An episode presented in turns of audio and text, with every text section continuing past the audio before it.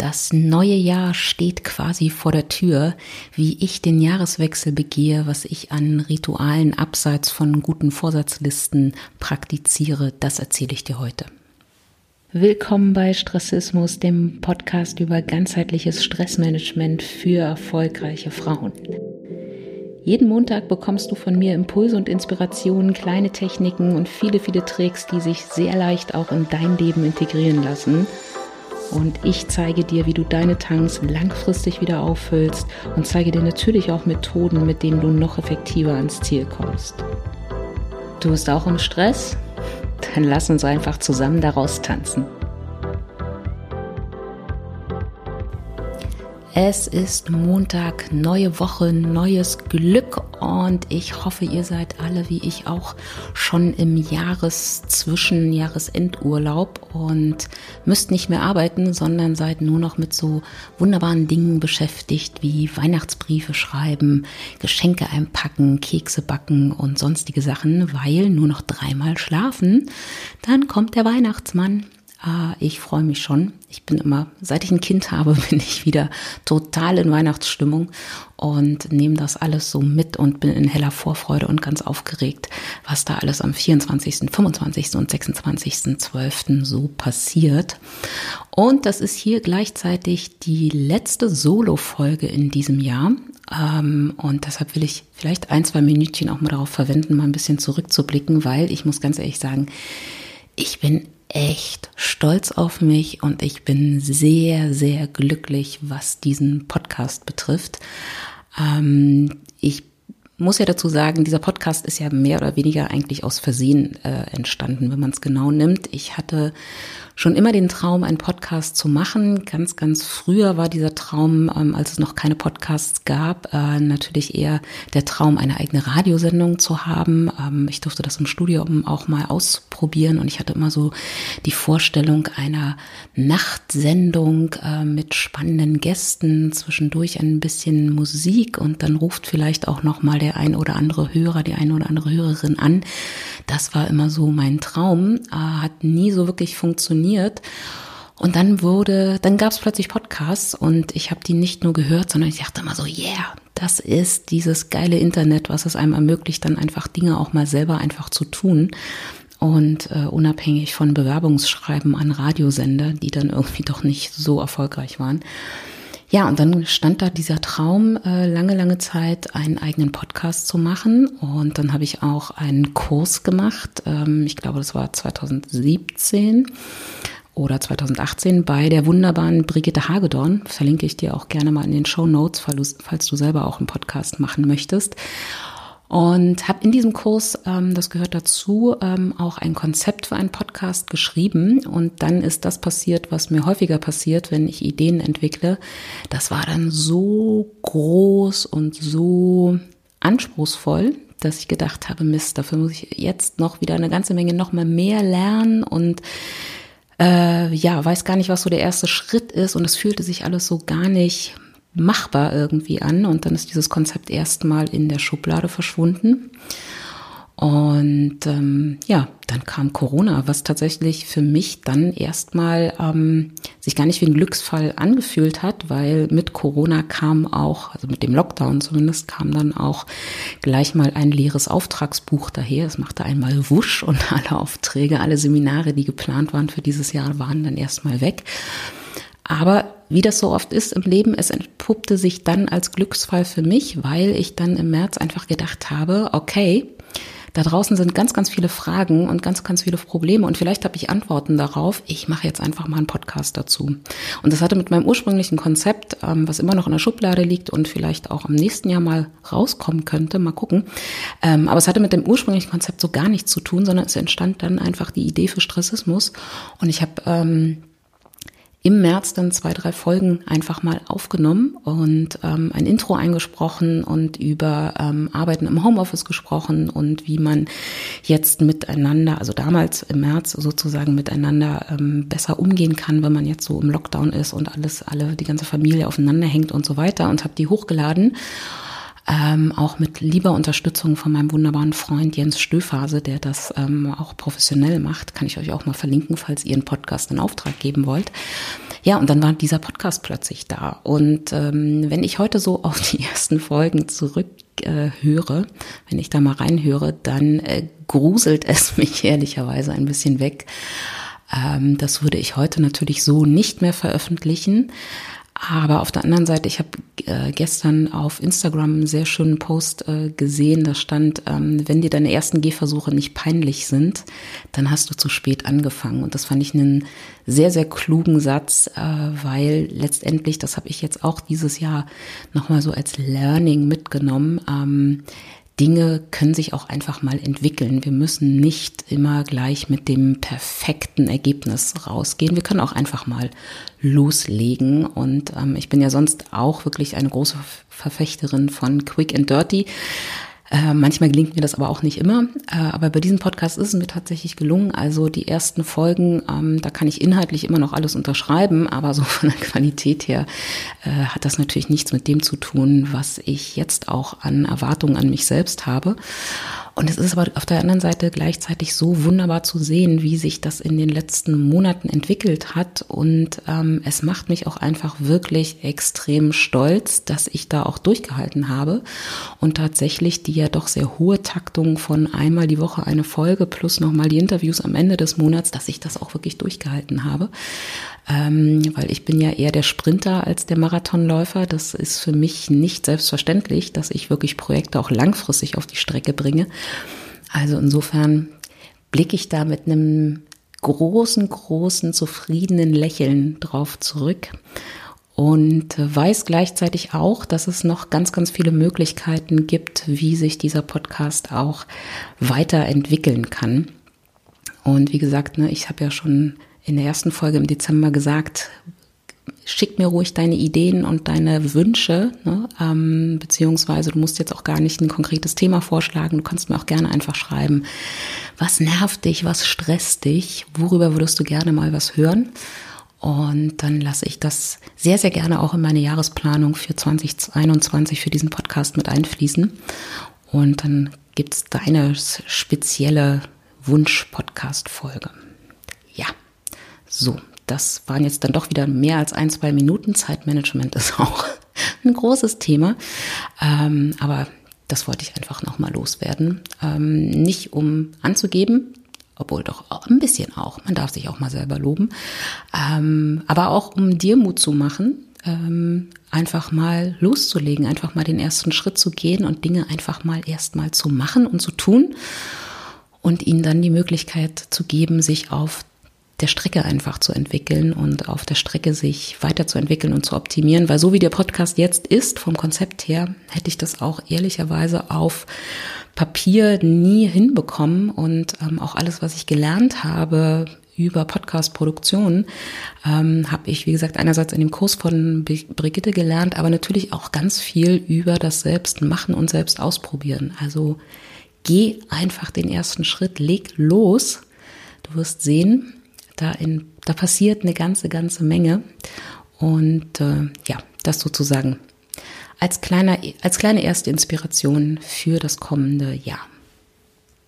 So, worum soll es heute gehen? Heute möchte ich dir ein bisschen erzählen, was ich als äh, Jahreswechselritual tatsächlich praktiziere, weil ich bin keine große Freundin von den Formulierungen von guten Vorsätzen, ähm, weil es, das hat mehrere Gründe. Das äh, in der Regel äh, führt das am Jahres, in der Jahresmitte schon zu großen Enttäuschungen, weil man feststellt, äh, ne, eigentlich wollte ich ja irgendwie das und das machen und das und das umsetzen, aber irgendwie hat das alles nicht so wirklich geklappt. Irgendwie haben sich die Rahmenbedingungen geändert oder ich bin erst gar nicht so wirklich ins Handeln gekommen oder ich habe die ersten drei Wochen irgendwie das zwar ganz tapfer und mutig irgendwie umgesetzt, aber irgendwie ist es dann doch wieder im Sande verlaufen und gute Vorsätze sind ganz oft auch sehr darauf fokussiert, was wir nicht können, was so Fehler vielleicht von uns sind, Makel, Dinge, die wir ganz dringend optimieren müssen, Verbesserungspotenziale, die wir endlich ausschöpfen sollen.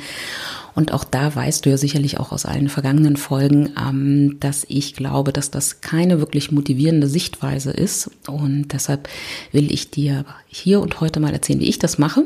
Und äh, das heißt nicht, dass du das eins zu eins 100 Prozent kopieren musst, äh, aber vielleicht ist ja die ein oder andere Idee dabei, die du dieses Jahr ähm, für dich so anwenden kannst. Aber bevor wir loslegen, der letzte Ali in diesem Jahr, weil nächste Woche gibt's keine Solo-Folge.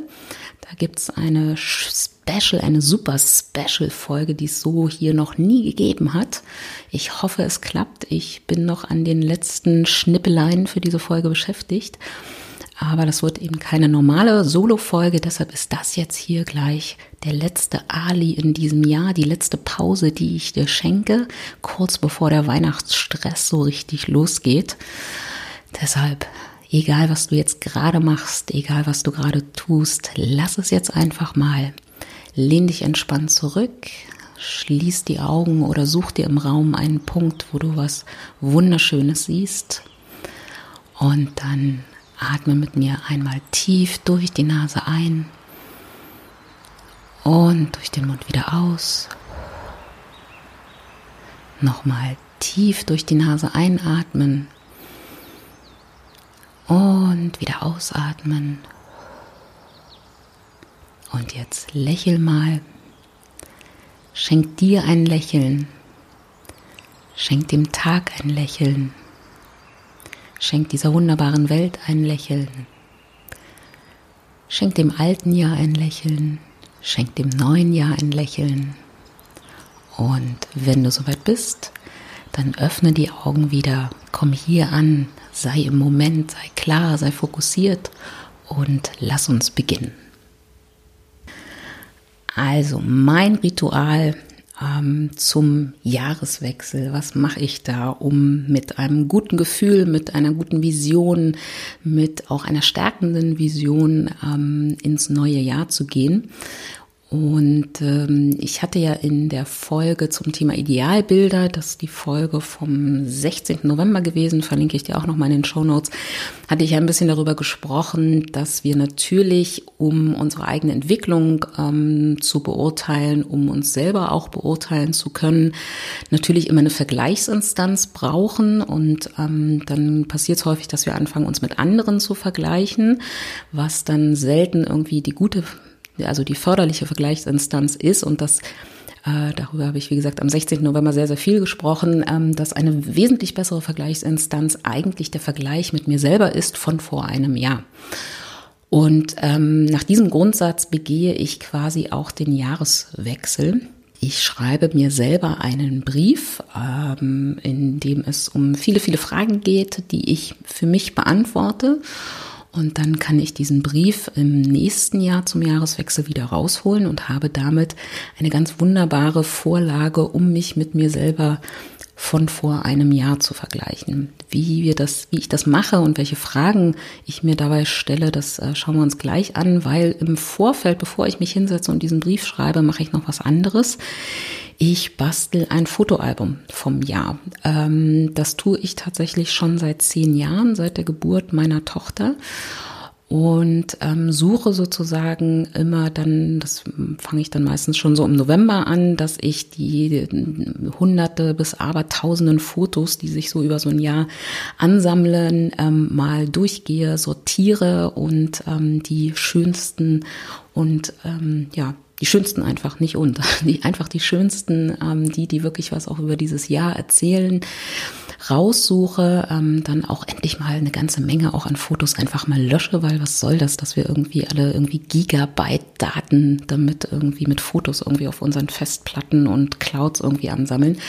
Also ich sortiere, fange das alles irgendwie an zu sortieren. Das ist schon so mein, mein erster Antritt ähm, für den Jahresrückblick, ähm, der dann auch nochmal ganz, ganz viel so auf die Perspektive zum Jahr verändert, weil ähm, gerade zum Jahresende, ähm, vor allem wenn es so ein Jahr ist wie dieses, verfällt man ja oft so ein bisschen in den Mythos, ähm, wie schlimm dieses Jahr eigentlich war und hoffentlich ist es bald zu Ende und oh Gott, oh Gott, oh Gott. Und das hat entweder was mit Corona zu tun oder auch in, ich sag mal, in Anführungszeichen normalen Jahren hat es einfach auch damit was zu tun, dass wir einfach wirklich in der Regel natürlich dann so zum Jahresende einfach erschöpft sind, müde sind, äh, gleichzeitig aber noch mal ganz viel ähm, Aufgaben haben, weil ganz viel natürlich auch dann irgendwie zu bestimmten Stichtagen noch erledigt werden muss, Jahresendabschlüsse gemacht werden müssen und und und und und.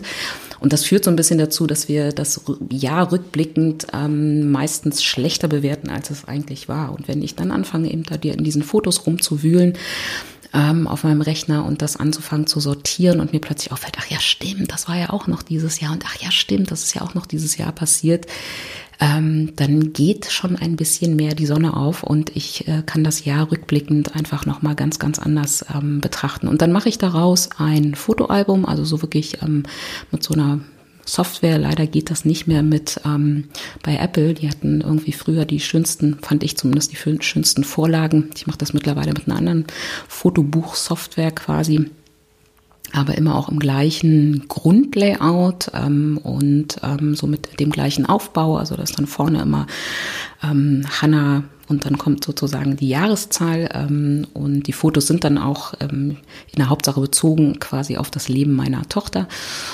Und dann ähm, auf dem, nicht auf dem Buchrücken, sondern auf diesen Umschlagklappen, die dann so im Innenteil sind. Also dann auch so einen richtigen Umschlag. Sehr, ich produziere das natürlich sehr, sehr hochwertig. Da steht dann auch immer zum Beispiel eine Liste, was hat Hannah alles in diesem Jahr gelernt ähm, und was kann sie alles äh, seit diesem Jahr.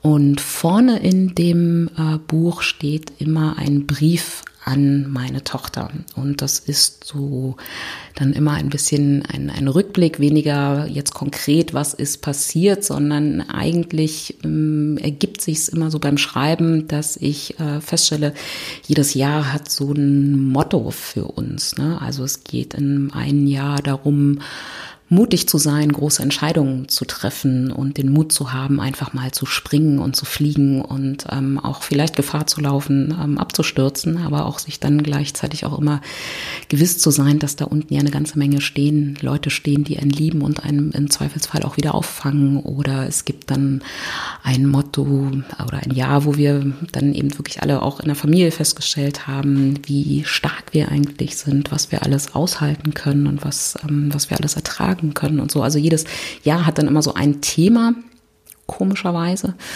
Und das schreibe ich an Hannah, wohlwissend, dass sie das vielleicht heute noch nicht, heute noch anders versteht, als sie das vielleicht ähm, in ein paar Jahren verstehen wird. Und dieses Fotoalbum, wenn es dann fertig ist, ähm, ist dann ein Geschenk an die Großeltern für Hannah. Das ist dann immer ihr obligatorisches Weihnachtsgeschenk. Und traditionell lesen wir aber ähm, beim Weihnachtsessen, dann am 24. liest dann der Vater von Hannah den Brief an Hannah vor. Und ähm, traditionell kullern dann auch immer noch mal ein paar Tränen, was äh, Hannah und mich dann wieder zum Kichern bringt, weil wir dann immer wieder feststellen, wie unglaublich schön emotional der Papa ist. Und das ist dann auch so eine, so eine Tradition. Und ähm, ja, es bringt einfach ähm, für mich und ich glaube auch für den Papa und für den Rest der Familie bringt es einfach nochmal wirklich so einen eher sonnenbeschienenen Rückblick auf das Jahr ähm, und nicht dieses so, oh Gott, hoffentlich ist 2020 endlich vorbei. Und es bringt mich gleichzeitig auch in die Stimmung, ähm, dann, wie gesagt, einen Brief an mich selber zu schreiben.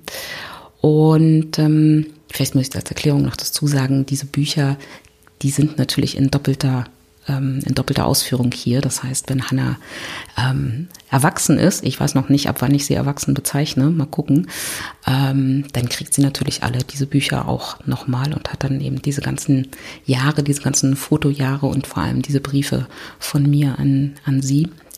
Das ist, vielleicht sollte man das nochmal abschließend sagen. Gut, aber wie gesagt, ich bastel diese Fotobücher und schreibe diesen Brief an meine Tochter und bin dann quasi in der besten Stimmung, um auch einen Brief an mich selber zu schreiben. Und da geht's auch nochmal um einen Rückblick, der dann natürlich mehr darauf fokussiert ist, was in meinem Leben passiert ist. Das hat natürlich nicht nur was äh, mit Hannah zu tun, sondern natürlich auch solche Sachen, die im Beruf passiert sind, in meiner Beziehung äh, passiert sind. Also einfach da mal den Rückblick zu machen und auch hier weniger jetzt einzelne, ähm, da beschreibe ich weniger einzelne Ereignisse, sondern ich frage mich, das ist so die Überschrift immer, was habe ich erlebt?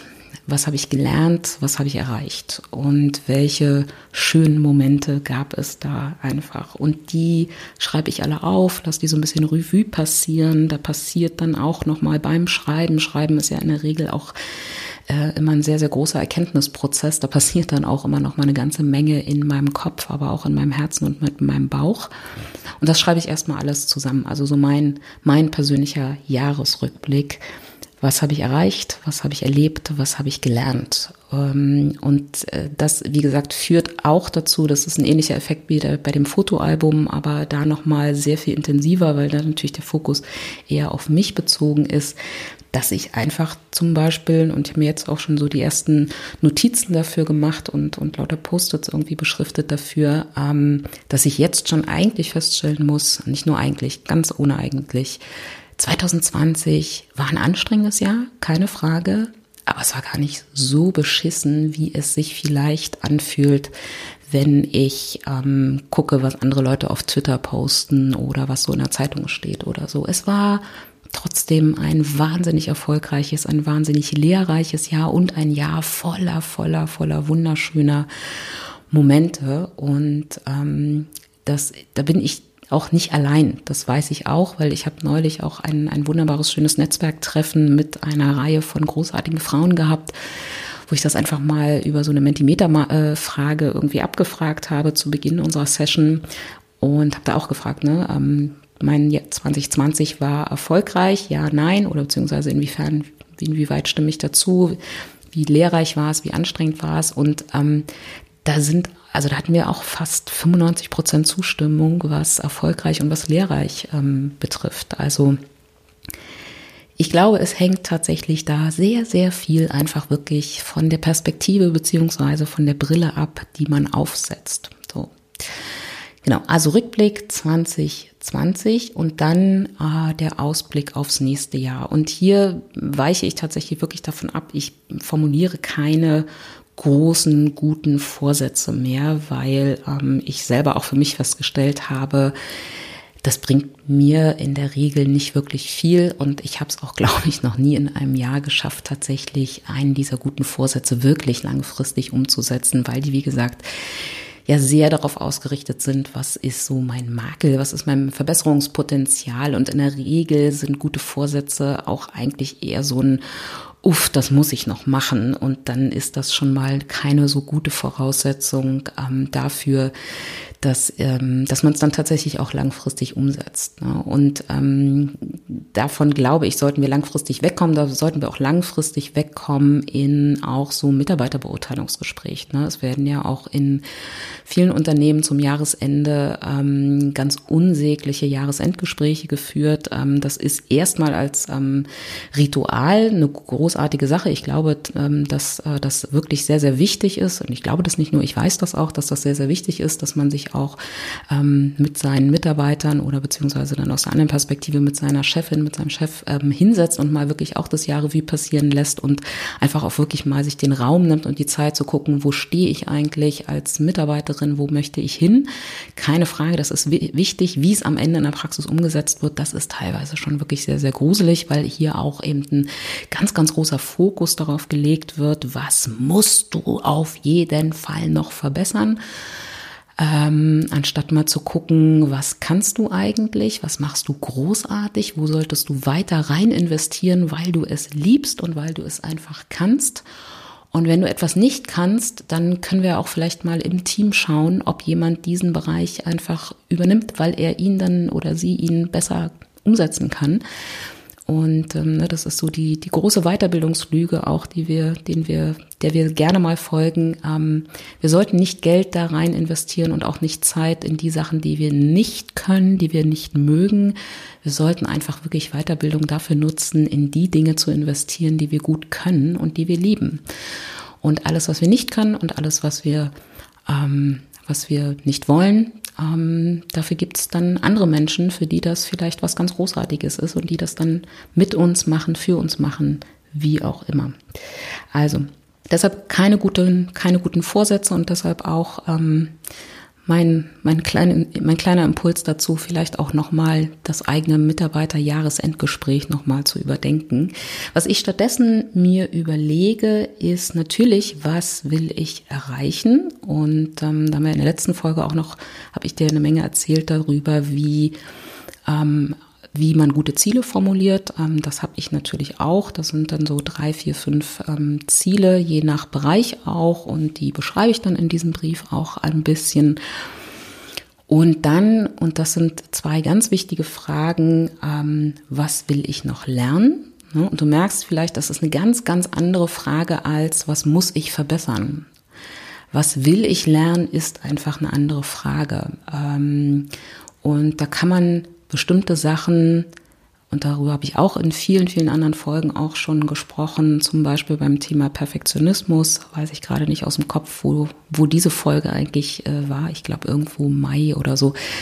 Kannst ja selber mal auf www.stressismus.de gucken. Ähm, ich muss nicht alles optimieren. Ich muss nicht alles lernen, was ich nicht kann. Ich kann nicht Auto fahren, ich kann nicht äh, Fahrradreifen flicken ähm, und da muss ich auch immer ganz unemanzipiert äh, meinen Freund fragen, der dann kiechenderweise feststellt, dass mein Hinterreifen gar nicht kaputt ist, sondern man ihn nur einfach mal ordentlich hätte aufpumpen müssen. Ähm, und das ist auch in Ordnung. Und ich bin auch nicht geduldig. Ähm, aber auch das ist in Ordnung, wenn es dazu führt, dass es mich in irgendeiner Weise daran hindert, meine Träume umzusetzen, meine Träume tatsächlich zu leben, dann ja, dann ähm, gilt es da wirklich auch was zu lernen.